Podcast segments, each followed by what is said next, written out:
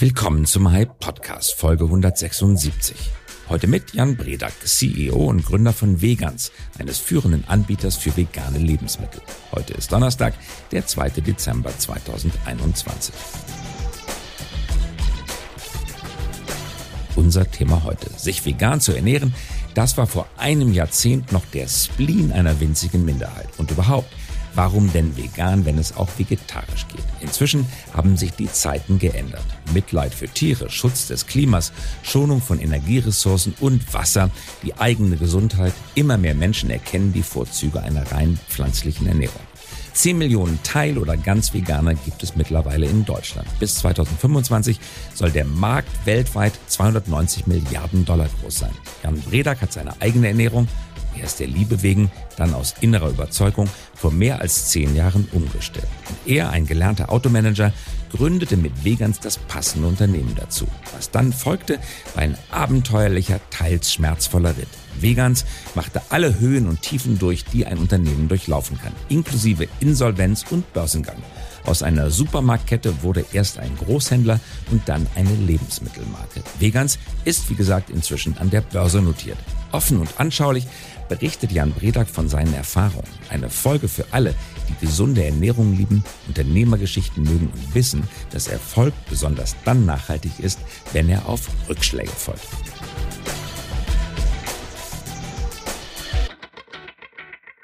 Herzlich willkommen, Jan Bredak, Gründer und CEO von Vegans. Ganz herzlichen Dank fürs Mitmachen. Ja, gerne. Guten Abend. Vegans ist die Vegans Group AG und zwar ein Unternehmen, das sich spezialisiert hat auf vegane Lebensmittel und an die Börse gegangen ist, jetzt also börsennotiert ist. 2011 in Berlin gegründet, mittlerweile eine Bewertung von 100 Millionen Euro und wie gesagt an der Börse notiert. Wie ist die Idee, Jan Bredak, entstanden, das Unternehmen zu gründen? Die Idee, also wir sind ja als Supermarkt gestartet und ich äh, bin seit 2009 selbst vegan und äh, das Essen gab es jetzt nicht an jeder Ecke äh, für Pflanzenfresser und da habe ich äh, quasi für mich selber meinen eigenen Supermarkt in Berlin äh, eröffnet. Für, Wo war die erste Filiale? In Berlin-Prenzlauer Berg. Und ah, äh, ich war zu der Zeit noch in Russland äh, für Daimler, äh, habe dort gerade ein Werk gebaut ähm, und ja, bin dann immer hin und her geflogen, habe dann hier in Berlin im Prenzlauer Berg äh, im Kiez quasi den ersten veganen Supermarkt eröffnet, was sehr aufregend war und dazu geführt hat, dass ich mich am Ende entscheiden musste, ob ich weiter äh, gut situiert bei Daimler äh, bleibe oder ja, den Stecker ziehe und äh, ins Ungewisse äh, eintauche. Und ich habe mich ja augenscheinlich fürs Ungewisse entschieden. Also der Job bei Daimler war technischer Direktor Mercedes-Benz Trucks Vostok. Das war ein Joint Venture. Das war der ähm, letzte, zwischen, genau. Das war der letzte Job. Das war der letzte, ja. Mhm. Davor war es aber schon ein anderer Job bei Daimler, richtig? Ja, viele. Also ich war so Kinderlandverschickung, ja. Also äh, verschiedene Positionen, war viele Jahre Leiter Vertriebsservice Nutzfahrzeuge in Deutschland für den gesamten deutschen Markt, äh, also für Trucks und Vans ähm, also war schon immer sehr B2B-lastig äh, und ja, bin dann äh, in die Geschäftsführung dieses Joint Ventures, habe das mit aufgebaut, ähm, dann Werk gebaut, den Vertrieb mit aufgebaut, äh, After Sales mit aufgebaut. Also mhm. viele, viele äh, äh, ja, aufregende Stationen äh, auch vor Veganz. Und dann dem Herzen gefolgt und den eigenen Supermarkt für sich selber aufgemacht, mhm. der eigenen kulinarischen Spezialität gefolgt. Wie fühlt sich das an? Konzern zu verlassen und Supermarkt zu eröffnen?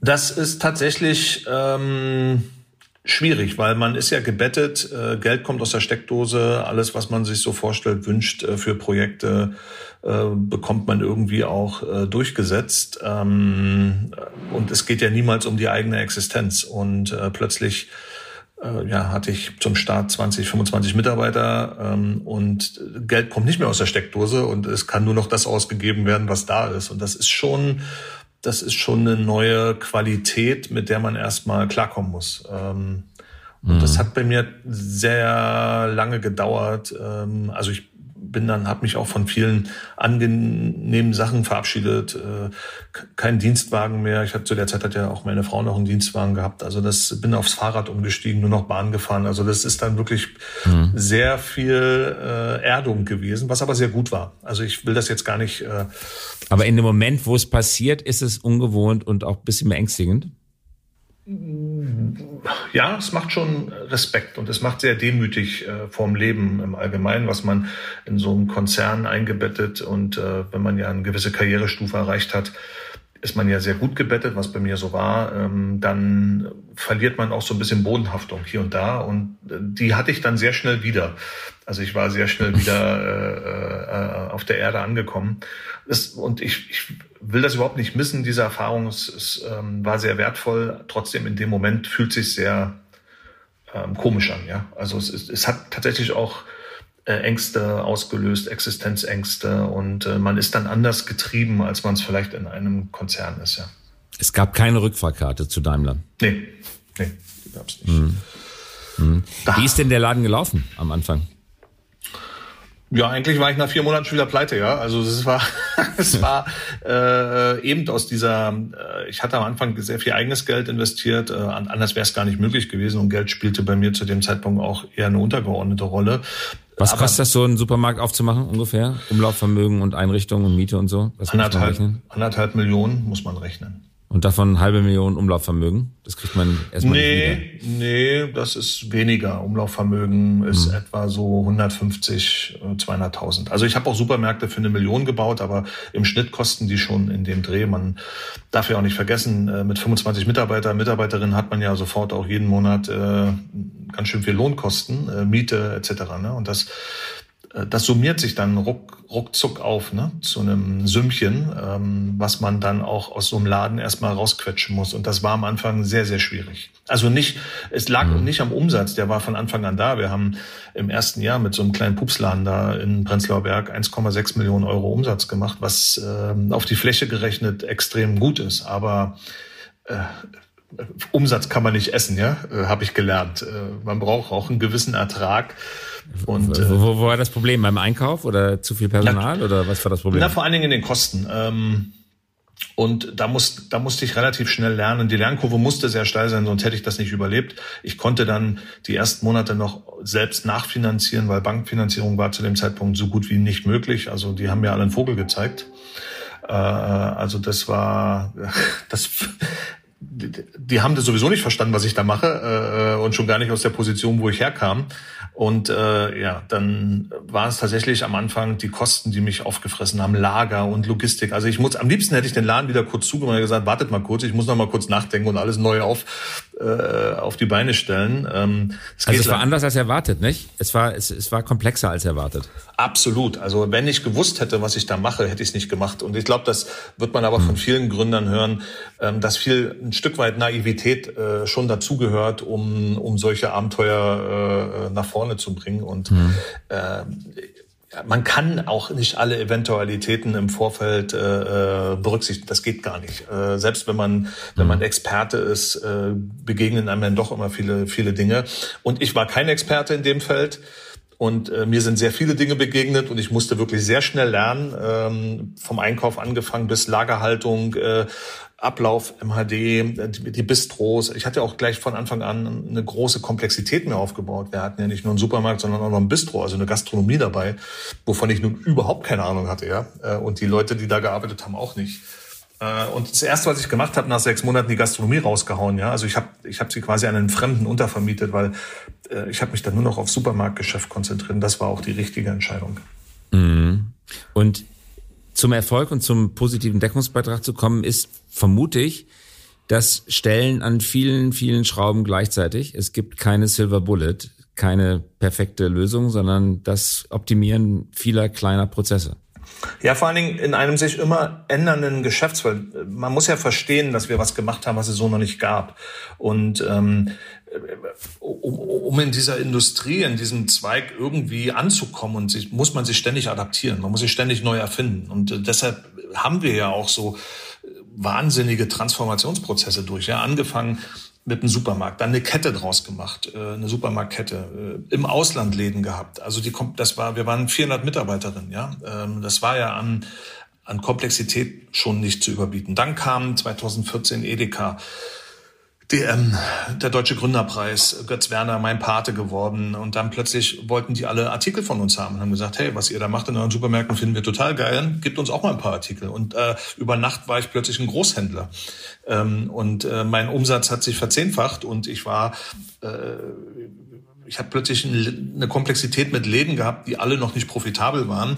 Plötzlich eine riesige Nachfrage aus dem Markt mit ganz großen Playern, äh, die äh, sicherlich das Geschäft besser verstehen den, als ich es zu dem Zeitpunkt verstanden habe. Und ich war plötzlich der ihr Haus- und Hoflieferant für vegane Artikel, ja, für alle, für die gesamte deutsche Lebensmittelhandel. Ähm, äh, und äh, ich sag mal, da, da muss man wirklich schon ein dickes Fell haben auf beiden Seiten, äh, also auch auf der Handelsseite, weil wir haben sicherlich am Anfang viele Fehler gemacht und waren nicht der perfekte Partner für alle. Beteiligten. Aber in die Phase mhm. sind wir reingewachsen. Aber, aber dann, dann kam es 2017 trotzdem zur Insolvenz.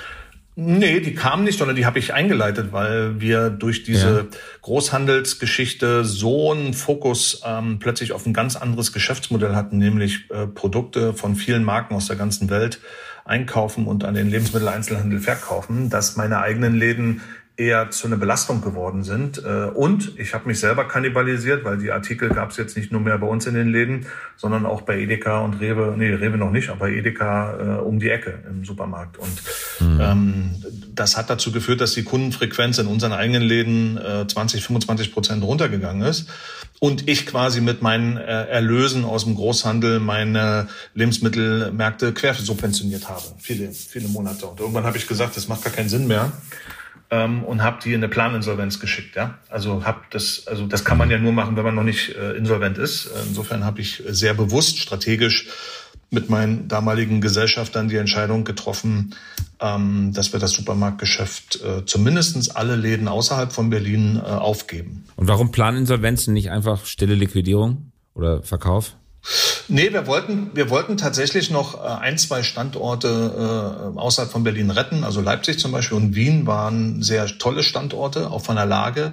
Ähm, da habe ich halt einfach versucht, die Miete äh, zu reduzieren. Das hat aber nicht funktioniert und dann musste ich es auch liquidieren. Ja. Mhm. Insofern haben wir diesen Weg gewählt.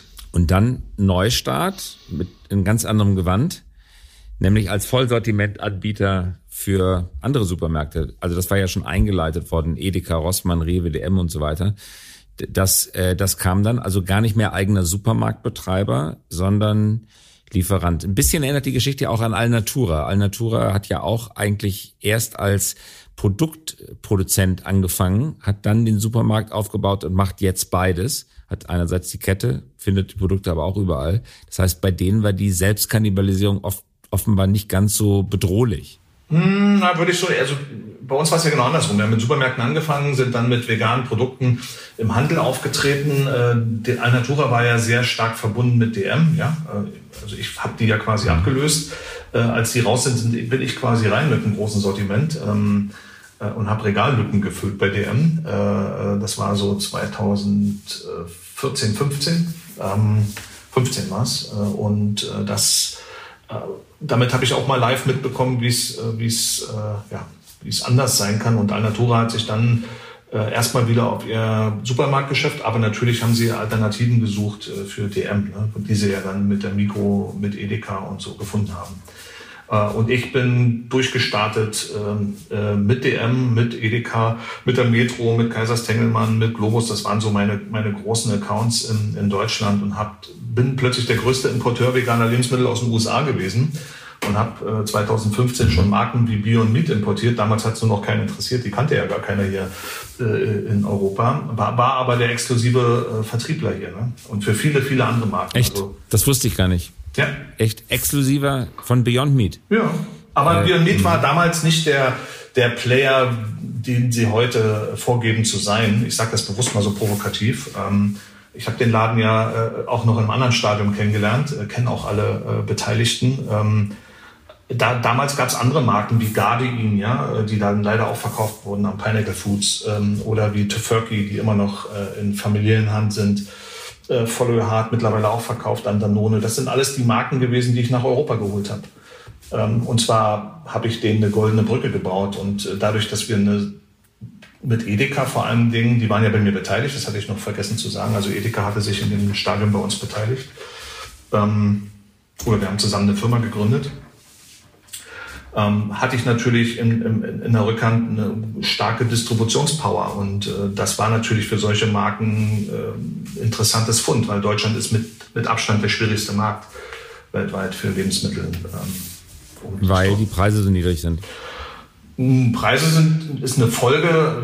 Der, der Grund ist der hohe Wettbewerbsdruck. Den gibt es nirgendwo anders. Ja. Also es gibt ja keine Dichte von Lebensmittelmärkten äh, wie in Deutschland. Auf, auf Quadratmeter Einwohner können Sie mhm. alle Kennzahlen sich angucken. Ähm, das, äh, das ist schon, und das, das resultiert am Ende auch in Preisen. Ja. Marktanteil Discounter liegt bei 42 Prozent in Deutschland. Das gibt es nirgendwo anders auf der Welt. Mhm. Und das Preisniveau insgesamt ist dadurch deutlich niedriger geworden. Das merkt man, wenn man nach Österreich fährt, wenn man in die Schweiz fährt, dort einkauft. Ja gut, Schweiz ähm, ist jetzt, Schweiz würde ich jetzt mal noch ein bisschen ausklammern, aber Österreich, ja, das, wobei Österreich Schweiz ist jetzt. Ausklammern, warum? Weil, doch, ist doch erheblich teurer. Ja, aber das hat jetzt, ähm, das hat wiederum andere, das hat wiederum andere Gründe, weil man dort ein ganz, auch ein ganz anderes, äh, sag mal, Gehaltsniveau, Einkommensniveau hat und, äh, aber gucken Sie nach Spanien. Für mich das bessere Beispiel Spanien, äh, Frankreich äh, Niederlande, äh, Belgien, das sind Märkte, ähm, die, äh, ja, sag mal, ähnlich entwickelt sind wie Deutschland, aber ein ganz anderes Preisniveau bei Lebensmitteln haben. Mhm. Nämlich ein höheres. Aber wir sind ja auch in Osteuropa und auch da äh, äh sehen wir ein deutlich höheres Preisniveau bei Lebensmitteln als, äh, als in Deutschland. Gerade wenn es um die Grundnahrungsmittel geht, ja. Das ist in Deutschland ja schon mhm. extrem an die Wand gefahren. Wie hat sich denn die Nachfrage nach veganen Lebensmitteln entwickelt? Am Anfang war das die Ökonische. Das waren sozusagen die blassen, bleichen Spinner, Vorteil derjenigen, die, die sich nicht äh, vegan ernährt haben. Heute ist es ein Massentrend geworden, gehört zum guten Ton, ist in breiten Bevölkerungsschichten angekommen. Wie hat sich das, also wenn man es in Zahlen ausdrückt, entwickelt in den letzten 10, 15 Jahren? Ja, vielleicht äh, mache ich kurz, ich komme gleich zur Frage, mache ich kurz noch die, die, Story zu Ende, die ja zur Transformation mhm. von Veganz dazugehört, weil aus dieser Großhandelsfunktion haben wir uns ja dann weiterentwickelt zu einem Markenartikler. Wir haben ja dann irgendwann gesagt, und das sehr bewusst und strategisch, Großhandel macht gar keinen Sinn, äh, weil du wirst irgendwann aus der Wertschöpfungskette rausgeschnitten. Ja? Du bist ja zwischen Handel und und äh, Marke, Lieferant, Industrie und äh, sobald das zwischen den funkt und äh, Produkte gut funktionieren, braucht man den Großhandel nicht mehr. Also deshalb in dieser Enabler-Funktion ist man immer gut, dann kann man viel investieren, haben wir auch gemacht. Ähm, aber ich habe so viele Marken groß gemacht, äh, die dann irgendwann quasi direkt den Weg äh, gesucht und gefunden haben, dass ich dann entschieden habe, meine eigene Marke quasi draufzusetzen. Und diesen mhm. Pull-Effekt aus dem Markt, den es für vegane Lebensmittel in diesem, zu diesem Zeitpunkt gab und bis heute gibt, ähm, haben wir genutzt, um unsere Marke draufzuhängen und das Vertrauen des Handels, was wir seit vielen Jahren genießen, in, als Experte in dieser kleinen Nische, die ja immer noch eine kleine Nische ist, ähm, äh, die machen wir uns bis heute zunutze. Das kurz. Wie groß ist der Markt insgesamt in Deutschland für vegane Lebensmittel? Kann man schwer sagen, weil ähm, das meist, wenn man, man redet immer über Fleischersatz und Milchersatz, daran wird es meistens festgemacht, aber der Markt ist ja viel größer. Ja? Da gibt's äh, Proteine, gibt Süßigkeiten, Kekse, Schokolade, gibt's ja, also das Feld pflanzlicher Lebensmittel ist ja gigantisch. Aber wie viel, von der Größenordnung her, wie viele Milliarden Umsatz oder hunderte Millionen macht man damit? Oder werden damit gemacht? Wie gesagt, es gibt keine verlässliche äh, Markt, Markt, Market Size, äh, die man als Grundlage nehmen kann für die Kategorie vegan, weil die Kategorie vegan mhm. gibt, gibt es bis heute noch nicht. Also es ist nicht so wie mhm. bei glutenfrei oder, oder Bio, wo man klar abgrenzen kann und sagen kann, der Biomarkt ist äh, fünf äh, Prozent von, ne? Das gibt's noch nicht, äh, weil es eben noch in der Klassifizierung, in der Qualifizierung der Produkte, so, so weit ist man noch gar nicht. Äh, und das ist ja gerade das Interessante äh, und auch unser absoluter USP, den wir haben, dass wir der einzige weltweit sind, ähm, die diese Klammer um vegane Produkte legen und sagen, wir haben ein Vollsortiment nach wie vor, auch als Marke, äh, machen dort eine Klammer als Marke drum, als Umbrella-Brand und bilden quasi die Kategorie veganer Lebensmittel ab. Wir sind ja nicht der Fleischersatzlieferant oder der Milchersatz, sondern wir sind der klassische äh, Vegan-Kategorie-Player, äh, der Kategorie-Captain über die vegane Kategorie, die es so noch nicht gibt. Und das mhm. äh, qualifiziert uns, ähm, weil wir natürlich damit einen Wettbewerbsvorteile haben, die kein anderer bieten kann. Ja? Einmal die Markenpower, die man dadurch entwickelt, weil man ja im Regal viele Touchpoints hat, über die Regale hinweg. und damit die Markenbekanntheit oder die Brand Awareness auch an verschiedenen Stellen wachsen kann oder sich entwickeln kann. Ähm, das hat kein anderer und wir sind nicht so abhängig von Trends in bestimmten Kategorien. Ich kann ein Beispiel bringen. Die Superfood-Trend, den man vor ein paar Jahren gesehen hat, den wir übrigens auch gefahren haben, wo wir auch sehr viel Geld mit äh, zumindest umgesetzt haben, die gibt's heute gar nicht mehr. Also Superfoods interessiert heute kein Schwein mehr. Aber es war mal ein ganz mhm. großes Thema. Und mhm. genauso im Milchersatz, wenn ich heute sehe, welche Blutbäder da angerichtet werden, weil sich zwei große Player am Markt dort aufgrund ihrer ihres Drucks, den sie äh, von der Shareholder-Seite haben, weil sie so hohe Bewertungen beim IPO sich einkassiert haben. Ähm, das sind Oatly und Alpro oder wer ist das, die beiden? Genau, Danone, genau, Danone und Danone, äh, also Alpro und und Oatly. Äh, und Oatly hat halt mit 13 mal Umsatz äh, schon ein IPO hingelegt, wo man sagen muss, äh, Chapeau, aber das, das holt einen natürlich wieder ein, wenn man liefern muss. Und dann ist man halt schnell gezwungen, auch Markt zu kaufen. äh, und das äußert sich dann in, in katastrophalen ähm, ja, Handlungsaktivitäten äh, am, am Point of Sale. Und das, so, so, solche Spielchen machen wir gar nicht mit. Ja? Also ich, ich kaufe mir keine Regale, um meine Produkte reinzustellen. Jetzt sind Sie selber an die Börse gegangen. Warum? Naja, wir haben versucht über die Jahre, ich, äh, Finanzierung war seit zehn Jahren immer mein Hauptthema. Ne? Also die Firma brauchte ständig Geld ähm, und auch durch die Transformation. Und äh, wir die, die Gespräche mit äh, VC, für VC waren wir schon zu erwachsen und haben nicht mehr die Wachstumsstories, äh, die die erwarten, 100, 200 Prozent Wachstum im Jahr, damit können wir nicht mehr aufwarten. Äh, in einzelnen Kategorien ja, aber nicht overall. Ähm, für Private Equity waren wir noch nicht profitabel. Ähm, das, äh, insofern äh, sind wir am Ende immer im Endverkauf der Firma gelandet. Ja? Also alle Finanzierungsrunden, die ich äh, in den letzten Jahren äh, gemacht habe, ähm, sind immer geendet im Verkauf der Firma. Und die Firma wollte ich nicht verkaufen. Was wir aber gemacht haben, um uns da irgendwie über Wasser aber zu Aber dafür, ganz kurz nur, da, hm? dafür hätte es dann Käufer gegeben, ja, die gesagt hätten, oh, wir, ja. Also, oh ja, sehr viele. Ja.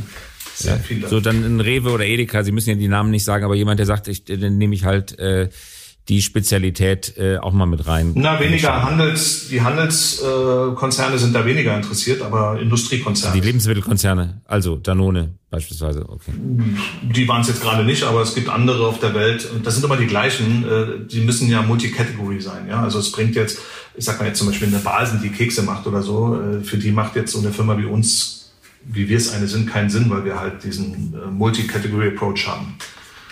Aber Sie wollten nicht verkaufen, wollten Nein. die Firma behalten, Ihr Baby, Ihr Unternehmen. Und dann sagen Sie, es gibt eigentlich, wenn man behalten möchte, kaum eine Finanzierungsmöglichkeit außer Börsengang. War das so? Das war so. Wir sind tatsächlich, wir sind tatsächlich aus dieser aus dieser Not Eigenkapital äh, zu racen, sind wir an die Börse gekommen und äh, der Impuls kam aber durch äh, zwei Crowdfundings, die ich gemacht habe, weil wir als Consumer Brand natürlich eine hohe Bekanntheit haben und eine hohe Awareness geschaffen haben für unsere Marke, für unsere Produkte. Und das triggert halt auch bei Leuten den Impuls, äh, Betroffene zu Beteiligten machen. Ja, die konsumieren die Produkte, die kennen die Produkte und wollen dann aber auch irgendwie äh, finanziell sich engagieren. Und das haben wir bei den Crowdfundings gemerkt, weil die innerhalb kürzester Zeit ausverkauft waren. Und äh, das war der Trigger zu sagen, ja gut, dann, dann gehen wir halt public, ähm, stellen unsere äh, Shares äh, unseren Fans und Kundinnen zur Verfügung. Und ähm, ja, daraus ist natürlich jetzt gerade in der IPO-Phase erstmal sehr viel institutionelle Anleger äh, sind da drauf gesprungen, aber perspektivisch ähm, wird, wird das immer mehr auch sich den, den Retail-Investoren, also den Privatinvestoren öffnen. Also erster Handelstag war der 10. November, ganz frisch. Sie sind eher am unteren Ende des, der Preisspanne auf den Markt gegangen. Wie bei vielen IPOs wurde es dann erstmal ein bisschen ruppig mit dem Kurs. Mittlerweile liegen Sie bei 96 Euro. Rausgekommen sind Sie mit knapp 70 Euro. Sind Sie zufrieden mit der Entwicklung? Mit 87 Euro sind wir raus. Mit 87. Mhm. Mhm. Entschuldigung. Ja, ja wir sind, äh, weil wir sind, was, wir sind ja bewusst, wir hätten auch die Spanne höher nehmen können. Wir haben aber bewusst uns für die untere Range entschieden ähm, weil wir eben genau nicht äh, erreichen wollten, dass wir gleich äh, abgestraft werden äh, in den ersten Wochen, Monaten, gerade als Neuling. Wir sind zwar jetzt im Scale-Segment, wo, ich sag mal, wo einem noch viele Dinge verziehen werden oder die anders betrachtet werden als jetzt im Prime Standard oder äh, ja, im, im, im geregelten Markt. Äh, und insofern ähm, haben wir uns aber trotzdem den Empfehlungen gebeugt und haben gesagt, nee, komm, lass uns rund äh, am unteren Ende und wir sind eher langfristig orientiert und wir sehen ein wahnsinniges Potenzial, äh, weil wir sehr viel vorhaben und auch sehr viel ja schon in die Wege geleitet haben. Und äh, deshalb ist das für uns jetzt, ich gucke jetzt nicht von Woche zu Woche, ich gucke mir den Kurs tatsächlich einmal im Monat an jetzt, ja. Und das Geld ist in die Firma geflossen oder haben Sie auch noch bisschen was vom Tisch genommen? Ich habe nichts vom Nein, ich habe nichts vom Tisch, bewusst nicht. Hätte ich auch verkaufen können. Nee. Ähm, ich habe sogar ein Lockup für drei Jahre äh, gemacht, weil ich gesagt habe, ich bin langfristig orientiert und ich sehe die Firma in einem ganz anderen Setup. Und gerade jetzt, wo die Pionierarbeit von zehn Jahren und das darf man nicht unterschätzen, was wir zehn Jahre jetzt hier durchgemacht haben. Ja? Also von der Hand im Mund so eine Marke zu bauen, ähm, ohne Finanzierung, ähm, das ist schon allerliebst. Ja? Und wir haben uns maßgeblich finanziert über unsere Lieferanten, die uns da über Jahre getragen haben.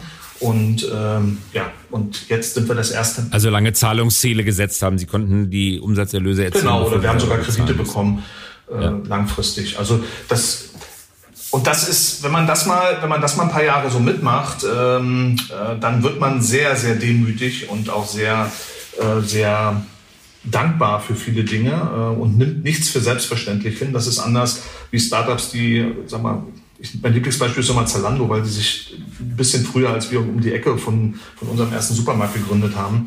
Da kam halt relativ schnell auch das Geld aus der Steckdose und äh, eine ist ein ganz anderes Geschäftsmodell, eine ganz andere ähm, Businessentwicklung.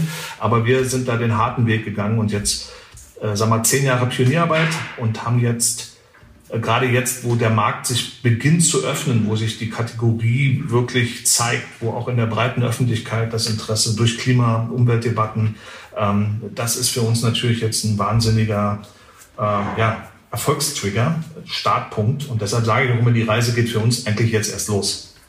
Wir sind gut positioniert, wir sind die bekannteste Marke in Europa, ähm, haben, messen auch ständig unsere Markenbekanntheit, die ist übrigens durch ein IPO massiv gestiegen, ja. Wahnsinn. Ähm, mhm. Und ähm, das, hat, das hat sicherlich viel geholfen und von der Warte, von dem Plateau aus entwickeln wir jetzt unser Geschäftsmodell. Mhm. Wenn Sie nochmal auf die Finanzierungsalternativen zurückkommen, also Banken beispielsweise oder auch Venture Capitalist, würden Sie sagen, das hat einfach nicht gepasst oder sagen Sie, da ist ein Stück weit Marktversagen auch mit dabei? Weil wenn Unternehmen wie Ihre dann nicht mehr von Banken finanziert werden können oder Venture-Kapital passt auch nicht so richtig rein und außer Börsengang glaubt, äh, bleibt kaum noch was äh, anderes übrig, dann ist der Markt ja nicht so richtig intakt. Also ich sage mal so, wenn ich in einem früheren Stadium äh, Venture Capital genommen hätte, hätte das super funktioniert. Ähm, nur dadurch, wenn Sie schon Track Record haben, wenn Sie schon mal zwei Transformationen hinter sich haben, wenn sie in der Bilanz schon mal ein paar Hiccups drin haben, ja, äh, negatives Eigenkapital, dann wird's halt auch mit dem VC wird's schwierig, going forward diese diese diese Story äh, äh, zu schreiben, die die dann motiviert, in einem, sag mal, Risikokapital zu geben. Das ist, glaube ich, so bei uns. Wir waren schon zu erwachsen, äh, wenn sie nach sechs, sieben Jahren Betrieb, äh, äh, wie gesagt, die Insolvenz zwischen, die, die geplant war, aber trotzdem löst das ja nicht immer Begeisterung aus, wenn man äh, solche, äh, solche Wellenbewegungen mhm. da drin hat in seiner Entwicklung. Ähm, und die, die Strategen haben das anders gesehen. Die wollten, die haben sofort das Gold äh, unter der Oberfläche schimmern sehen und wollten halt dann immer kaufen. Auch zu sehr guten Bewertungen. Also ich hätte, ich hätte schon vor zwei, drei Jahren die Firma für sehr viel Geld, äh, auch höheres Geld, als ich heute an der Börse äh, ähm, die Bewertung abliest, äh, verkaufen können. Aber ich wollte es nicht. Das war nicht, das ist nicht mein Game, mein Gameplan. Das heißt nicht, dass ich es nicht in fünf Jahren machen würde, aber eben auf einem anderen, im anderen Setup und in, unter anderen Bedingungen. Zum Abschluss vielleicht nochmal, Sie hatten das vorhin gesagt, Sie ernähren sich seit langer Zeit allein von veganen Lebensmitteln. Mhm. Seit wie lange? Seit 2009. 15 also Jahre? Sind ja, nee, nee, 2000, Seit 2009. Das ist jetzt zwölf Jahre, ja bald 13. Zwölf Jahre. Und ähm, wie ist das so? Also muss man welche, es wird ja oft über diskutiert, muss man noch, ähm, kann man ohne Fleisch leben, kann man ohne Fleisch auskommen? Was, was, wie hat Ihr Körper darauf, ich weiß, Sie lachen, äh, wie hat Ihr Körper darauf reagiert? Was müssen Sie an Zusatzstoffen neben normaler veganer Ernährung zu sich nehmen, um gesund zu bleiben? Das ist so eine, ich muss aber, ich muss wirklich schmunzeln über solche Fragen, aber ich, ich finde es ja okay, äh, weil von außen immer rein interpretiert wird, dass vegan irgendwas Ungesundes oder die Ernährung äh, nicht passt. Das ist ja so, es ist, ist ja genau das Gegenteil, ist ja der Fall. Nein, aber sie, sie ist ja nicht meine Meinung, aber Sie kennen das ja, Sie hören das immer wieder, dieses Argument. absolut. Und selbst äh, Freunde veganer Ernährung, die ich viele habe, äh, und ich esse selber sehr wenig Fleisch, äh, die sagen, ja, du, du kriegst halt einige Stoffe weiß jetzt nicht genau, welche das sind, kriegst du nicht mitgeliefert, wenn du nur Pflanzen isst. Die musst du dann noch zusätzlich dazu führen. Haben Sie das auch gemacht oder essen Sie einfach nur vegan, wie andere Menschen Fleisch essen und alles ist prima mit dem Körper? Also erstmal bin ich sicherlich ein Exemplar äh, Veganer, der sich, äh, der nicht äh, Paradebeispiel für gesunde vegane Ernährung ist, weil ich sehr viel ähm, Ersatzprodukte und Kohlenhydrate äh, zu mir nehme, was man dann auch im Gewicht irgendwann merkt. Ähm, aber grundsätzlich die pflanzliche Ernährung ähm, und worauf sie abziehen, ist das Vitamin B12, was im Übrigen auch ein hm. Fleischfresser ähm, braucht. Das braucht jeder Mensch. Ähm, es wird halt äh, heute in der Tierfütterung dem Futter zugesetzt äh, und lagert sich dann im Fleisch an und wird verstoffwechselt. Und wenn Sie Fleisch essen, kriegen Sie es dann halt damit. Mhm. Ähm, das, was wir heute tun, äh, wir lagern dieses B12 halt in unseren Lebensmitteln an. Ja? Also wir in, implementieren B12 in, unsere, in unseren Produkten. Mhm. Ähm, also Sie müssen Sie müssen jetzt nicht zwangsläufig als Pflanzenfresser supplementieren. Ähm, und wenn, dann geht es maximal um das Vitamin B12. Das sollten aber auch, ähm, da sollten sich auch Fleischesser ab und zu mal drauf kontrollieren lassen, weil das ist, das ist jetzt keine Mangelerscheinung, die ausschließlich äh, bei, bei Veganern oder Vegetariern zu finden ist. Und verraten Sie uns bitte noch den Hauptgrund, warum Sie sich vegan ernähren. Ist es Mitleid mit den Tieren? Überhaupt Denken an Tierwohl? Ist es ähm, Rohstoff, äh, ah, ich könnt, ist Geschmack. Ich könnte jetzt, ich könnte jetzt hier äh, richtig vom Leder ziehen und Ihnen da äh, äh, ethisch-moralische Vorträge halten. Aber da, tatsächlich bei mir der Auslöser war damals äh, eine Frau und äh, durch die Liebelei zu, zu der Frau habe ich einfach aufgehört. Ich habe, weil sie Vegetarierin war, habe ich gesagt, ich esse auch kein Fleisch mehr. Richtig bewusst gemacht habe ich mir das erst viel, viel später. Und tatsächlich meine Hauptgründe äh, sind heute ähm, Tierwohl, also ich kann keine Tiere essen, ja, äh, wenn man auch die gesamte Wertschöpfungskette sich dahinter anschaut.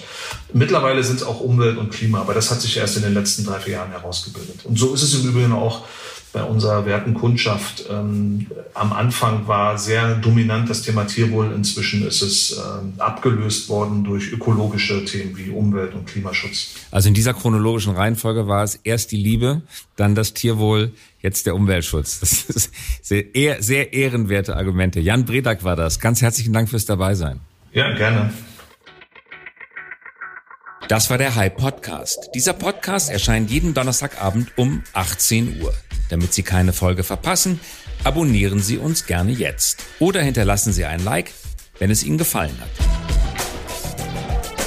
Eine Produktion der Axel Springer High GmbH, einer führenden Beratung für Strategie und Umsetzung neuer Geschäftsmodelle.